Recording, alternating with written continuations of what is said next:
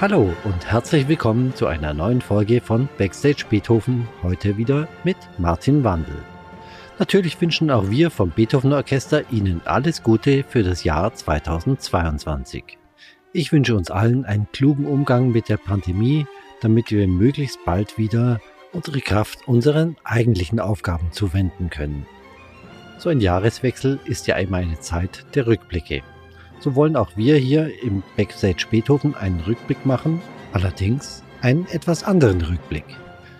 Heute treffe ich mich mit zwei ehemaligen Kolleginnen und wir reden über die vergangenen 40 Jahre, über Dirigenten, Intendanten, Reisen und verschiedenes andere, gewürzt mit amüsanten Anekdoten.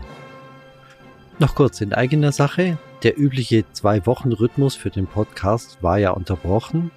Wir hatten technische und organisatorische Probleme. Mehr dazu vielleicht im Nachspann. Nun aber zu meinem Gespräch mit meinen zwei Kollegen. Ja, schön euch beide zu sehen, Carla und Christoph. Heute haben wir uns bei dir in der Nachweihnachtszeit, Christoph, in deinem Arbeitszimmer versammelt und ich will mit euch ein bisschen über die Vergangenheit reden. Vielleicht, wenn ihr euch noch kurz vorstellt, Ladies first, du Carla vielleicht? Ich bin Carla Spanbauer. Ich bin in Beethoven Orchester seit 78. Vorher war ich in der Stuttgarter Staatsoper und ich kam aus zweiter Geige und zwei Jahre später bin ich in die erste Geigegruppe. Ah. Hast du dann nochmal ein neues Probespiel machen ja, müssen? Ja. Mhm. mhm. Okay. Doch. War damals auch schon hart. ja, ich bin Christoph Eislinger. Ich bin auch wie Carla äh, 1978 in das Beethoven Orchester gekommen. Ich bin Bratscher. Davor war ich äh, zwei Jahre in Dortmund. Und studiert habe ich in Freiburg und habe dort im Freiburger Orchester auch schon öfters mal im Orchester ausgeholfen. Ach so, parallel zum Studium. Genau. Wie es wahrscheinlich ja. bei den meisten von uns ist, dass man so äh, anfängt auszuhelfen in irgendwelchen Profiorchestern. Ja, das war mhm. also damals ganz neu in Freiburg. Der damalige Chef in Freiburg, Marek Janowski, mhm. oh. hat äh, damals Kontakt mit, dem, mit der Hochschule aufgenommen und so dieses Praktikantensystem, was es ja jetzt an vielen Orchestern gibt, äh, in Freiburg eingeführt. Ah, ja. mhm. Und wir haben da ein halbes Jahr erstmal äh, zwei Opern einstudiert und alle Konzerte mitgespielt. Und äh, anschließend äh, wurden wir dann auch noch ab und zu mal geholt, mhm. äh, um auszuhelfen im Orchester ja. in Freiburg. Mhm. Ihr habt, glaube ich, sogar am selben Tag sogar am angefangen, Tag, oder? Ja. ja. Ja. 16. August 1978. Ja. Genau. Oh, Wahnsinn. So Was genau haben wir gespielt? War das äh, diese Metropol-Sache? Richtig, Mit ja. Rieger, der mittendrin gestorben war? Äh, wir haben damals diese, äh, eine Filmmusik aufgenommen. Ja. Ich glaube, das war unser erster Dienst. Das war aber nicht, äh, hat nicht Fritz Rieger dirigiert. Hat, ich weiß nicht, wer das dirigiert hat. Um. Ähm. Glaube ich nicht. Aber Fritz Rieger war damals in der Spielzeit sozusagen äh, interimsmäßiger Chef, denn in dieser Spielzeit gab es keinen Chef. Ah. Wangenheim hat gerade aufgehört ja. gehabt. Er hat unsere Verträge noch unterschrieben, nehme ich an, deinen auch. Ja. Äh, und äh, hatte aber in der Spielzeit, in der wir dann gekommen sind, hatten wir keinen Chef. Ja. Damals war es doch auch so, dass es einen Chefdirigent für die Oper und einen für den Konzertbetrieb gab. Häufig, oder? So ist es, ja, genau. Äh, Wangenheim, Volker Wangenheim war äh, nur Konzertchef. Mhm. Er hatte dann noch länger den Philharmonischen Chor und deswegen äh, hat er noch mindestens zwei Chorkonzerte dirigiert, die wir dann mitgespielt haben. Ich glaube einmal Weihnachts Weihnachts Weihnachtsoratorium und dann Matthias Passion. Genau. Das haben wir erlebt. Ja. Und wer war denn in der Oper in der Zeit? Weikert. War Weikert noch da? Ja. We Ralf Weikert, ja. Aha. Und nachher kam ein Bernhard Lang. Ja. Ich, ne? Jedenfalls äh, nach dieser einen cheflosen Zeit kam Grenz, Grenz Turnowski.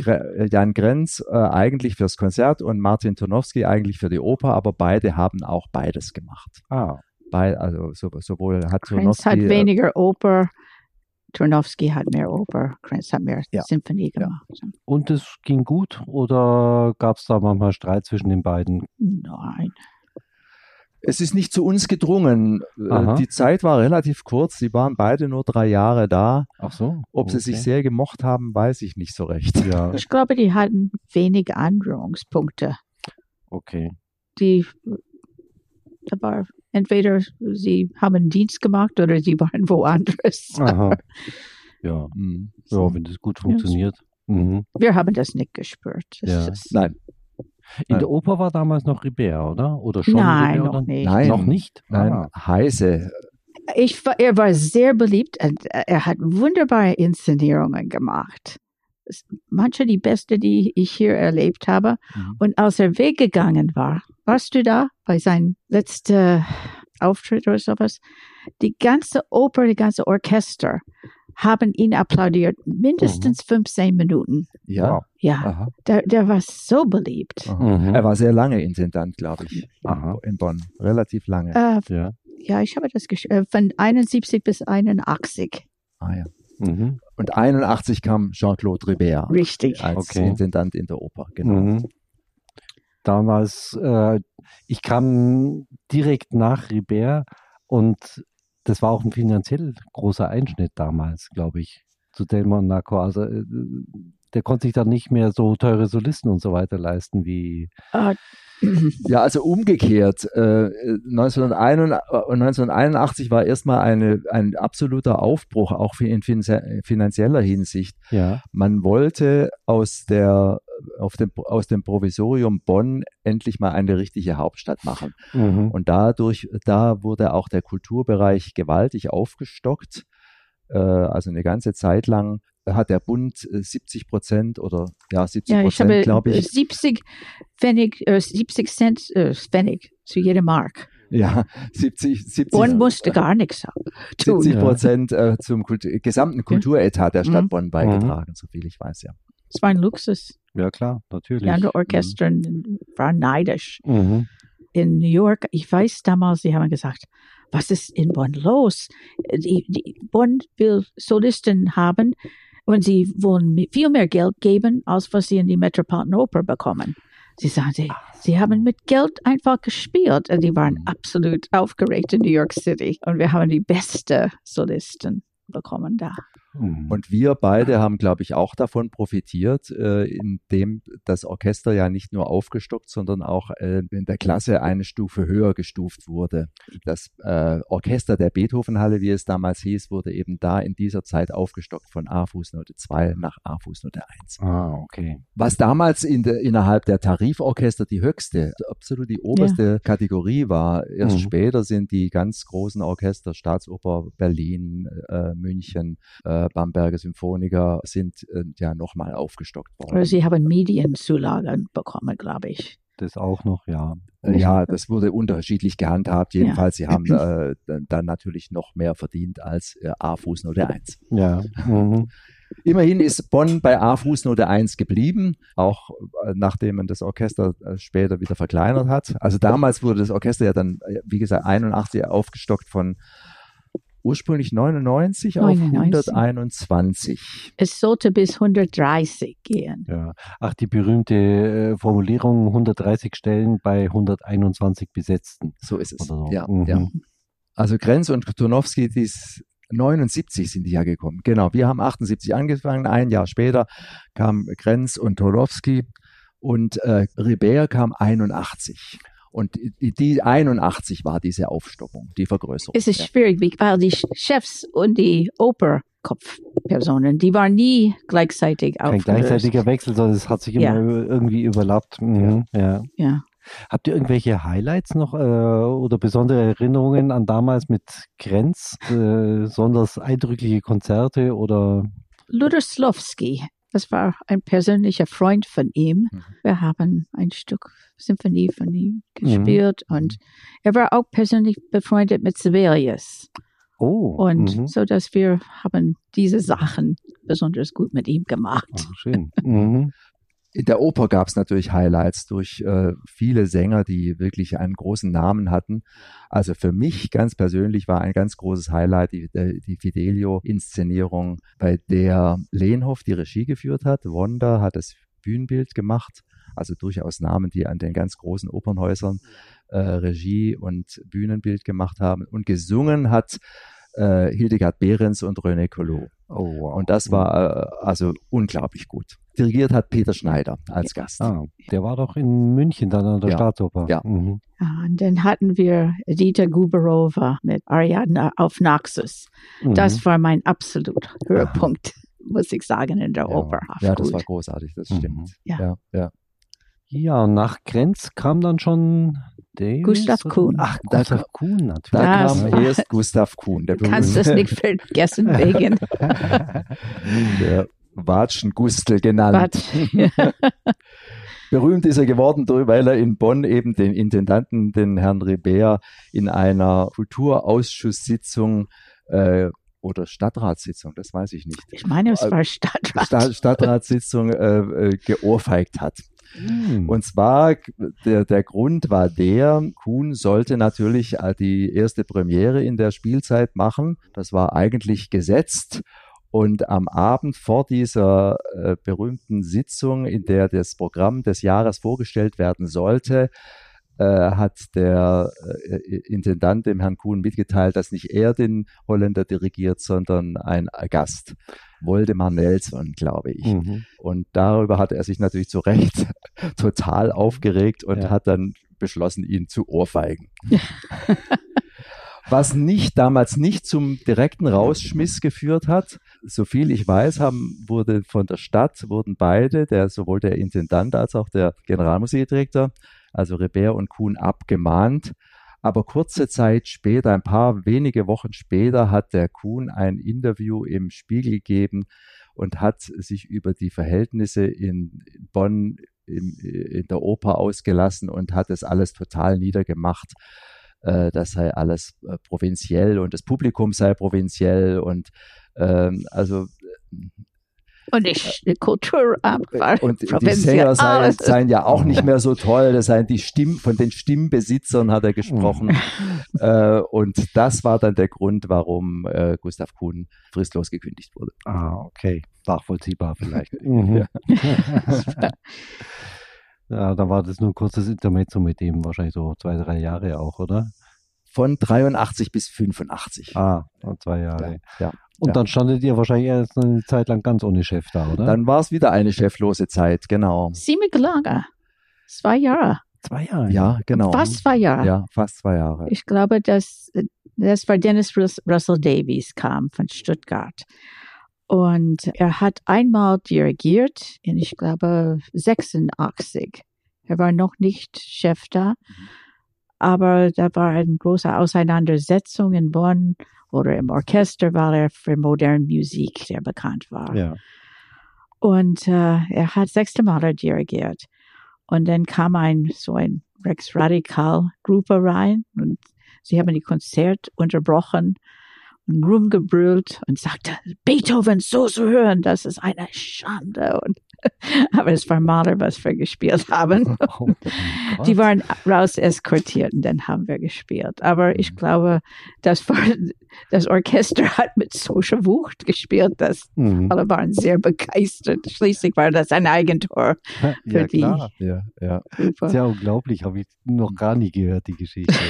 ja, das war. Ja, man hatte Angst, dass man in Bonn zu viel äh, neue Musik spielt. Äh, wir Orchestermusiker hatten auch Angst. Wir hatten, wir wollten. Wir ja, ich war sehr auch, froh, aber. ja, also er hat, mir ging, es muss ich ganz ehrlich sagen, mir ging diese Literaturauswahl schon ein bisschen auf den Keks. Wir haben sehr viel diese neuen Amerikaner gespielt, viel Glass, ähm, Adams, John, John Adams, Charles Ives. Mhm. Ja, gut, Ives ist natürlich gut, gute Musik. Äh, ähm, viele Menschen mögen auch den Phil Glass sehr gerne. Ich mochte ihn nicht, ehrlich mhm. gesagt. Aber er hat äh, Soldaten nach Stuttgart gebracht. Er hat wirklich. Äh, mhm. Ah ja. Mhm. Er war sehr bekannt und äh, mhm. eigentlich haben sie in Stuttgart ihn sehr gern gehabt. Mhm. Und hier waren es auch zumindest zwei sehr schöne Reisen in die USA, soweit ich mir. Genau. 1990, 1990 und 1994 hatten wir zwei wirklich schöne Reisen in die USA. Die, die haben wir wirklich Herrn Davis zu verdanken gehabt. Und er hat eine neue Glanz gebracht. Äh, ich habe die alle unsere Programme über die Jahre angeguckt und am Anfang muss man sagen, es war sehr sachlich, sehr bieder die Aufmachung. Ja. Aber als Davies kam, kam eine neue Grafik. Das Orchester wurde auf einmal mit Fotos und alles in die Programme und äh, wirklich schön, schick und schön. Und, mhm, mhm. und uh, Lunier hat das auch sehr, das war sehr ausgeprägt bei ihm. Und, und in dieser Zeit ist der Oper auch sehr viel Glanz in die Programme. Auf einmal wunderbare Programme. Ja. Vorher war es sehr provinzhaft. Mhm. Ja, und vielleicht nochmal zu den Reisen. Also insbesondere die erste Reise war, war wirklich ganz toll. Wir haben in tollen Sälen gespielt. Wir haben in der Carnegie Hall gespielt, in der Avery Fisher Hall, in Chicago, in diesem wunderbaren Konzerthaus. Mhm. In der zweiten, zweite Reise war dann doch schon eher provinzieller. Und ich glaube, heute kommen Orchester aus der zweiten Reihe kommen einfach nicht mehr dran in der Carnegie Hall oder in mhm. diesen, in diesen Sälen. Das, ja. das gibt, ich glaube, Columbia Artists wollte auch nicht so viel Geld ausgeben und in den USA war es auch ein bisschen begrenzt in der Zeit. Waren wir in irgendeiner berühmten Halle, bei der zweiten Reise war ich ja auch schon mit dabei, so einer berühmten Halle im, im Mechanic. Mechanics Hall, aber das war nicht mit Davies, das, das war Ach, mit Lumier. Ah, okay, da kommen wir später noch. Das dazu, war der dritte ja. amerikanische mhm. Tournee. Ja. Mhm. Genau. Davies war dann zwei Amtszeiten da. Insgesamt von 87 bis 95, also acht Jahre, ja. Zweimal vier Jahre, glaube mhm. ich, war, war sein Vertrag, genau. Und danach kam dann. Dann kam Marc Sustro. Ah ja. Mhm, der Franzose. Mhm ich mochte ihn sehr. Insbesondere, äh, er war ein bisschen spezialisiert auf die französische Literatur. Das hat er fantastisch gemacht. Also, äh, Man sagen muss, war oft nicht in Bonn gemacht. Wir kannten fast kein französische Musik. Ja, vorher. richtig, ja. ja. Mhm. Also Ravel und Debussy, ganz viel, äh, Fauré, ähm, Messiaen. Ja, ja. Ganz toll. Mhm. Und er hat einen gesamten Malerzyklus gemacht, die ich Ring. fantastisch, die ich fantastisch fand. Mhm. Und äh, Wagner Ring, genau. Ja. ja. den ganzen Ring haben wir nur damals einmal gespielt. Mhm. Der Ribert hatte einen Ring schon angefangen. Zwei, er hat Rheingold und es war Rheingold und Valkyrie. Rheingold und Valkyrie. Weil Davies hat das dirigiert. Ja, genau. Mit Hannes genau. Schwarz. Genau. Und dann wollte man einen anderen Intendanten und der Ribert hat sein, konnte seinen Ring eigentlich nicht mehr vollenden. Oh. Und dieser zweite Ring, den haben wir dann gemacht mit äh, Sustro in, in der Zeit von Del Monaco. Mhm. Ja. Mhm. Aber ist ja auch klar, ich meine, als Franzose, dass er da besonderes Gespür für die französische Musik hat und die natürlich auch mitbringt. Ja. Mhm. Beethoven war nicht unbedingt so seine Sache. Aber ich glaube, es war nicht das es könnte sein, dass war in der Beilharz-Zeit, dass wir die ganze den Ring, das kann oh ja. Ring. Da hast du recht. Haben. Das stimmt. Das war nicht das, Delmenaco, ja, ja, unter Delmenaco ja. haben wir alle Puccini gemacht. Ja, alle. Wir waren La Scala am Rhein weiterhin. Mhm. Und wir, da hat der Placido Domingo dirigiert und seine Frau hat Lo Rondino inszeniert. Wir haben alle genau. Puccini gemacht. Mhm. Das, war, das war sehr, sehr. Äh, Delmonico war ein großartiger Regisseur. Mhm. Von allen mhm. Oberintendanten, er war für mich die absolut beste. Mhm. Ja. Mhm.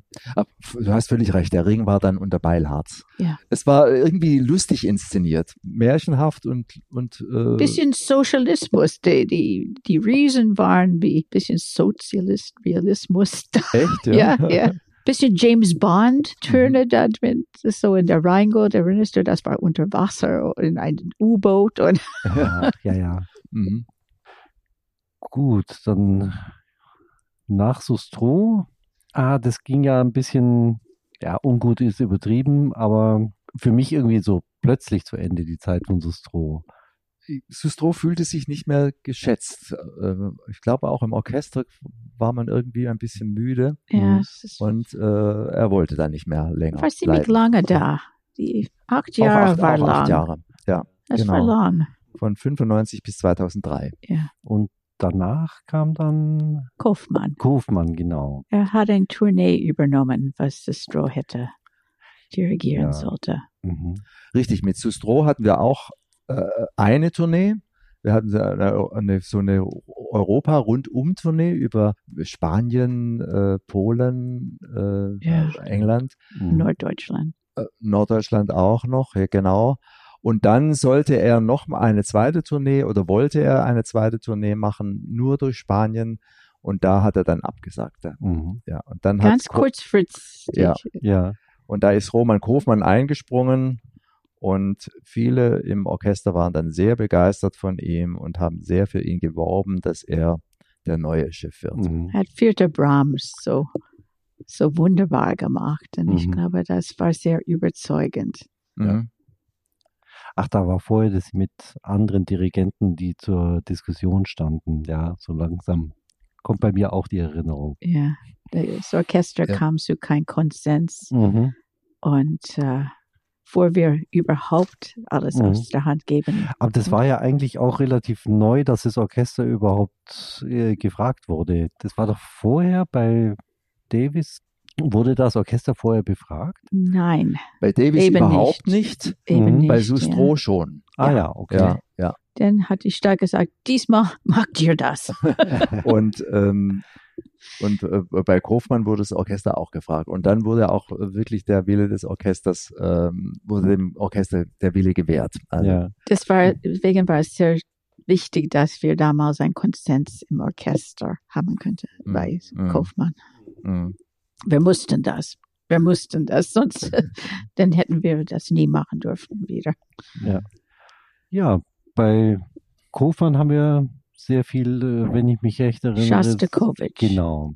Das, vor allem den alle aufgenommen, alle, erinnern kann. Alle. Ja, genau. Mhm. Und zum Teil sehr gute Kritik ja. Mhm. dafür. Und das ist mir, als ich gerade hergefallen bin, ist mir das wieder eingefallen, als wir eine, ich weiß nicht mehr welche Sinfonie aufgenommen hatten, habe ich genau die gleiche Sinfonie in einem, ich nenne den Namen jetzt nicht, aber einem, einem vermutlich besseren Orchester wie wir auch gespielt. Da mussten wir uns wirklich nicht verstecken davor. Nein. Die haben sich ganz schön schwer getan damit. Mhm. Man ist sich selbst gegenüber ja meistens kritischer, mhm. äh, sieht nicht so, was so gut läuft im eigenen Orchester, aber da dachte ich mir, hm, wir sind vielleicht besser, als wir denken. Ich, habe, mhm. ich musste die für eine literarische Gruppe nochmal die anhören. Ein Julian Barnes Buch über Shostakovich. Ah. Und ich ah. habe dann unsere Aufnahmen gehört. Und die waren so gut. Mhm. Ich war ganz begeistert, die wieder zu hören. Ja, Kofan war auch relativ lange da, wenn ich mich richtig nee, erinnere. Nee, nee, Kofan Ach, war nicht lange war ja nur vier Jahre Aber da, er kannte oder? auch Shostakovich, oder? Ja. Stimmt, ja. Er kannte Kramer, äh, Kramer sogar, Gideon Kramer erwähnt Roman Kaufmann in seinem Buch. Mhm. Und er war Man of the Year in Ukraine. Deswegen haben wir diese Kiew-Tour gemacht. Das war ja auch toll. Also war, war, war eine kurze Reise ja, ja. nach ja. Lemberg. Löw, ja. Löw. Und äh, Kiew, ja. ja. Ja, das war schön, mhm. muss ich auch sagen. Mhm. Fünf, war, fünf Jahre war Kaufmann hier, von 2003 bis 2008. Okay. Und da mhm. waren zwei Japan-Tourneen, oder? Unter Kaufmann? Mhm. Ich glaube auch, ja. Ja, mhm. richtig. Und dann kam Blunier. Blunier. Ja. Mhm. Mhm. Blunier war auch acht Jahre da. Mhm. Ähm, also ich mochte ihn sehr. Er war unheimlich musikalisch und er hatte fantastische Schlagtechnik. Man konnte wirklich mhm. total gut äh, unter ihm spielen. Mhm. Und ja, und er hat nie was zu äh, über, überprobt er hat genau geprobt, schon, aber er hat dann irgendwann immer so das Gefühl gegeben, ja, ihr macht es schon am Abend, ja. ihr könnt das. Ja. Ähm, und hat also äh, nicht äh, nochmal äh, sich nochmal vergewissert, ob es dann auch wirklich funktioniert, sondern er hat es geprobt und okay, am Abend wird es schon gehen. Ja. Und so dieses Vertrauen in die Musiker fand ich bei, bei ihm ganz besonders gut. Mhm. mhm. Ja, für mich das Beste kam am Ende. Er war für uns beide unser letzter Chef. Da war ein Interim-Chef danach, das war mhm. Christoph Prick, das war ein sehr routinierter Mann. Aber Blunier war mein absolut Lieblings. Ja, also meiner auch. Ja. Immerhin haben wir da auch die erste Gesamtaufnahme von allen Beethoven-Sinfonien auf, äh, gemacht, gemacht ja. mit, äh, mit Blunier zusammen. Mhm. Ja. Und er hat ganz interessante Opern auch gemacht. Und ja. ja, ja, das war seine Spezialität, diese, diese äh, spätromantischen ja. äh, Sachen, äh, Schräger und D'Albert. Mhm. Ähm, ja. Der Golem. Interessantes Programm, auch bei, mit ihm, ja. Es war eine sehr glückliche Zeit. Und wie gesagt, die Programme waren so glücklich. Auf einmal, das Orchester war voll dargestellt unsere Fotos ja, auf genau. einmal genau. erschienen um die, hingen um die Stadt rum. Ach, an, an den Laternenpfählen. Ja. Mhm. ja, genau. Ja, gute Idee. Ja, ja, ja. ja. Mhm. Das, ja, er, er, hat eigentlich erst so ein richtiges Marketing eingeführt, was ja. es vorher im Grunde noch nicht gab. Mhm. Ja. Dass wir ein bisschen von unserem Elfenbeinturm runterkommen und ja, ja, ja. uns mehr öffnen. ich, ich fand das, das war das erste Programm, wo ich sagte, ach, ich bin stolz auf dieses Programm oder in diesem Orchester von der mhm. Präsentation zu sein. Ja. Mhm. Ja, und insgesamt äh, finde ich die 37 Jahre, die ich gespielt habe, für, für dich war es noch ein, ein Jahr mehr, mehr, zwei, zwei, Jahre, zwei Jahre mehr. Zwei Jahre mehr. Äh, es war eine gute Zeit, muss ich schon sagen. Ja. ja. Und hat sich, wenn man so einen Überblick hat, hat sich da vieles, also langfristiger verändert, was äh, jetzt ich, wie zum Beispiel Dirigenten äh, üblicherweise mit dem Orchester umgehen, ob es früher wie soll ich sagen, diktatorischer war vielleicht. Habt ihr da irgendwas in der Richtung beobachtet? Ich glaube, eine richtige Diktatur durfte nie in Bonn entstehen. Ja. Die rheinische Mentalität ja. hätte das nicht erlaubt. ja, das ist richtig, mhm. ja. ja. Ich glaube, ähm, nein. Äh, ich denke, äh, unter Blunier wurde auch mehr noch aufs Orchester gehört. Also auch mhm. durchaus, man konnte durchaus auch ähm, Vorschläge äh, machen, was die Programmgestaltung betrifft. Und äh, Blunier hatte da immer ein offenes Ohr mhm. für alles. Das war vorher bestimmt nicht so. Ja. Mhm. Ja. Dass so langsam die, ja. wie heißt so schön, die Hierarchien ein bisschen flacher wurden. Ja. Mhm. Ich habe vor kurzem gerade ein Video mit Toscanini gesehen oder auch eins mit, ja. mit Böhm, wie die halt teilweise äh, die Orchester behandelt haben. Ja. Das war offensichtlich George eine Sale. andere Zeit. Ja, ja. George mhm. Sell musste so ein Tyrann sein. Sowas habt ihr nie miterlebt, oder?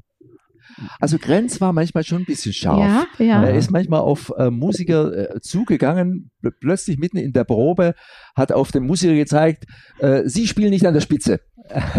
Zum Beispiel, also äh, ja, die Spitze ja. des Bogens ist gemeint, äh, ja. wenn er das verlangt hat. Mhm. Oder Sie nehmen keinen ganzen Bogen. Ja, ja. Sie dahinter, er konnte immer sehr gut weit sehen. Und als ich in die zweite, ich war in die zweite Geigergruppe und dann musste ich ein Jahr warten, bis ich in die erste Geigergruppe. Mhm.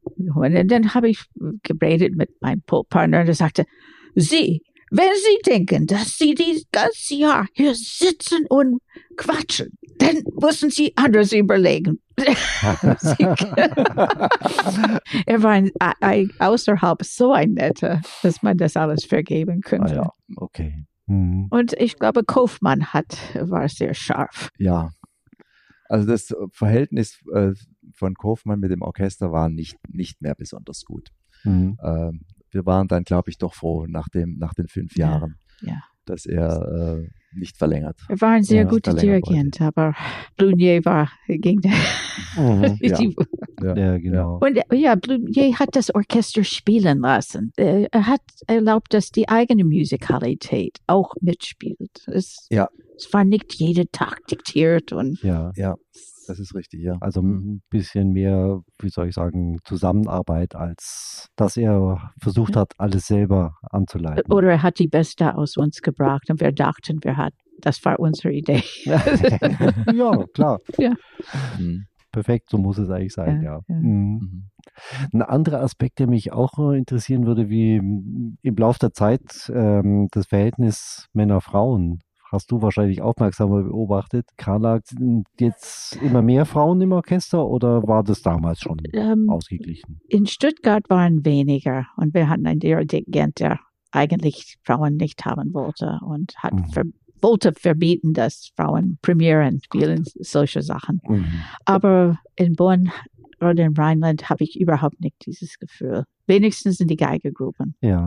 Mhm. Ich weiß nicht, wie das ja, in die der Bratsche Frauenanteil hat sich aber schon äh, ziemlich äh, ja. vergrößert. Äh, das muss man schon sagen. Mhm. Also ähm, es war bei uns teilweise schon auch die Stimmung äh, noch in den äh, Ende der 70er Jahre, Anfang der 80er Jahre, dass man nicht unbedingt eine Frau ähm, äh, nehmen wollte. Ja. Ich weiß, dass die Cello-Gruppe sich lange geweigert hat, ja. eine Frau einzustellen, obwohl mehrere Probespiele so waren, dass man eigentlich die weibliche Kandidatin äh, hätte nehmen müssen. Ja. Oder? Ja. Ist, ja. ja. Aber ich glaube, die Cellisten waren da, äh, das war eine besonders konservative Gruppe in dieser, in dieser Zeit damals jedenfalls. ja. Inzwischen glaube ich, dass wir sogar mehr Frauen haben im Orchester. Man müsste es mal durchzählen. Mehr aber als Männer? Nein. Nee, stimmt.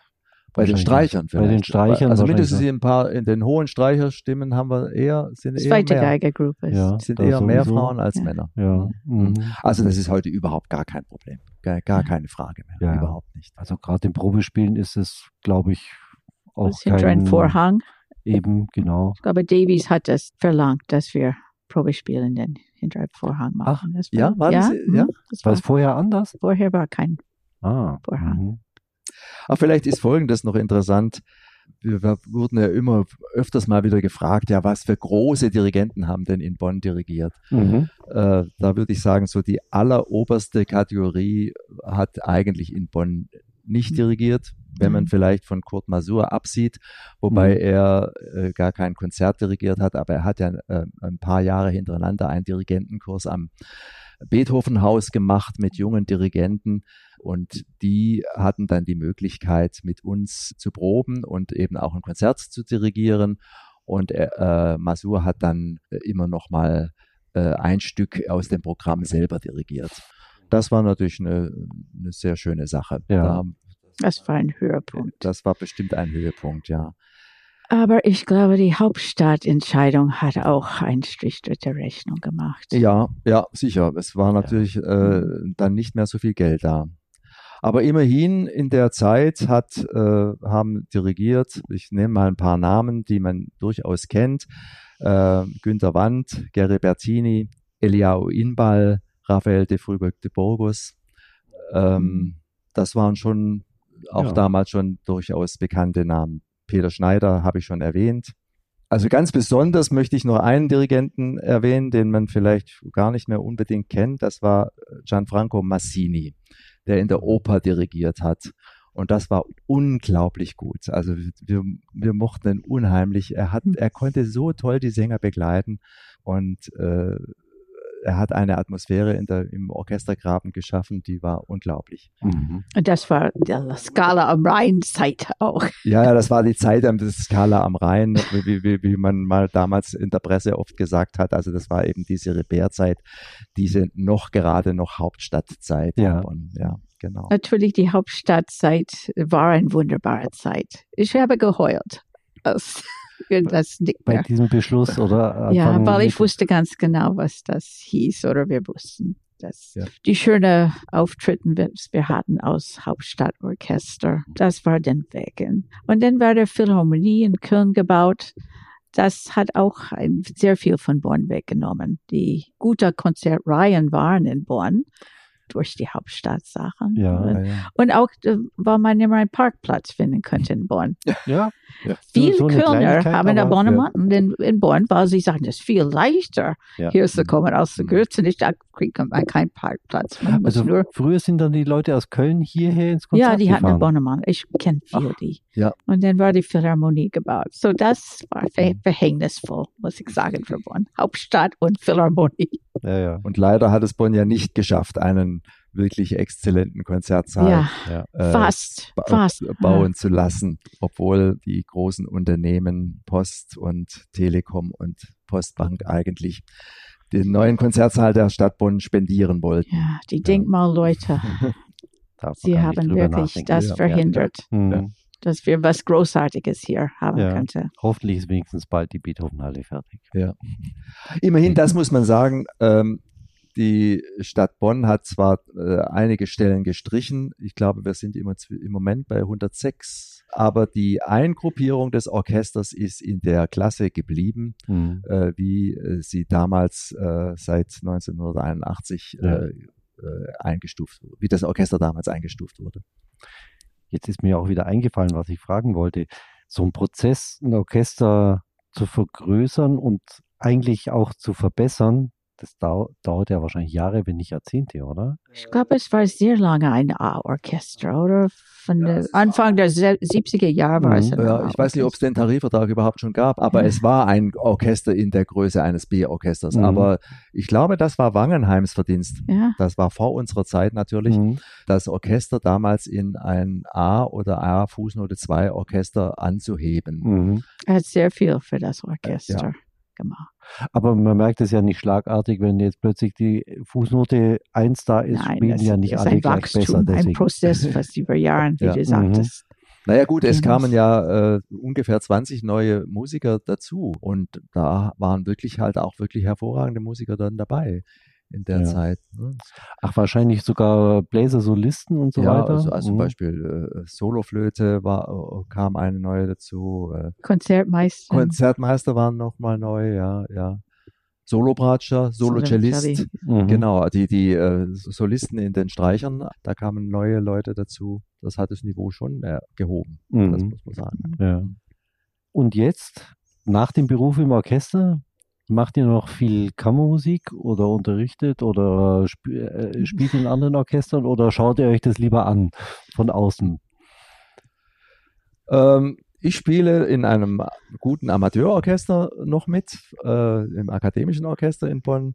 Ich singe im Chor nach wie vor, in dem Philharmonischen Chor, was mir sehr viel Freude macht, weil ja. wir ja sehr oft mit dem Beethoven-Orchester zusammen äh, musizieren.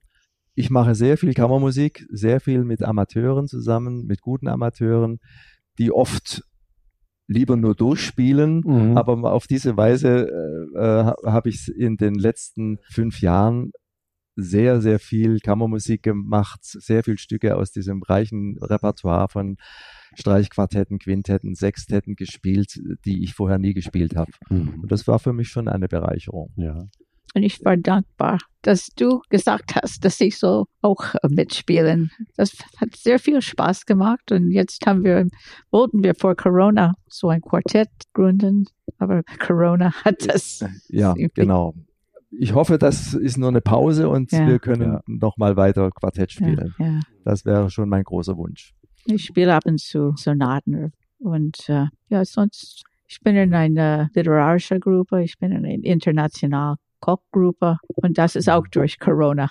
Okay. Und ihr unterrichtet auch beide noch? Ein bisschen. Mhm. Ein bisschen. Okay. Ich nur ganz wenig. Eine alte Dame kommt öfters mal zu mir mhm. und möchte gerne noch ein paar Tipps haben. Das ist auch ganz nett, ja. ja. Aber so richtig unterrichten. Also junge Schüler, die müssen schon irgendwie an der Musikschule, die müssen auch die Anbindung haben an, ja. an Kammermusik oder an Jugendorchester. Mhm. Äh, das kann ich jetzt nicht mehr bieten. Ja, ja. ja so dass sie auch vor anderen spielen können. Ja, wir haben wahrscheinlich vieles vergessen und äh, viele Themen könnten wir auch, auch, weiter ausbauen. Mhm. Vielleicht in einer anderen Folge mal, aber ich glaube für heute hätten wir es. Danke, Martin. Vielen Dank. Ich danke euch und bis hoffentlich zum nächsten Mal. Ja, vielen Dank an euch beide nochmal und vor allem ganz besonderen Dank für eure Geduld mit meinen technischen Unfähigkeiten. Wie im Intro versprochen, nun zum Grund für die verspätete Veröffentlichung dieser Folge. Ich bin ja Musiker und kein Tontechniker, daher unterlaufen mir bei fast jeder Aufnahme mehr oder weniger große Fehler. Und diesmal der Super-GAU. Nach unserem Aufnahmetermin kam ich nach Hause und Schweigen. Die Speicherkarte war kaputt. Zum Glück konnten wir uns ein paar Tage später noch einmal treffen und die ganze Aufnahme wiederholen.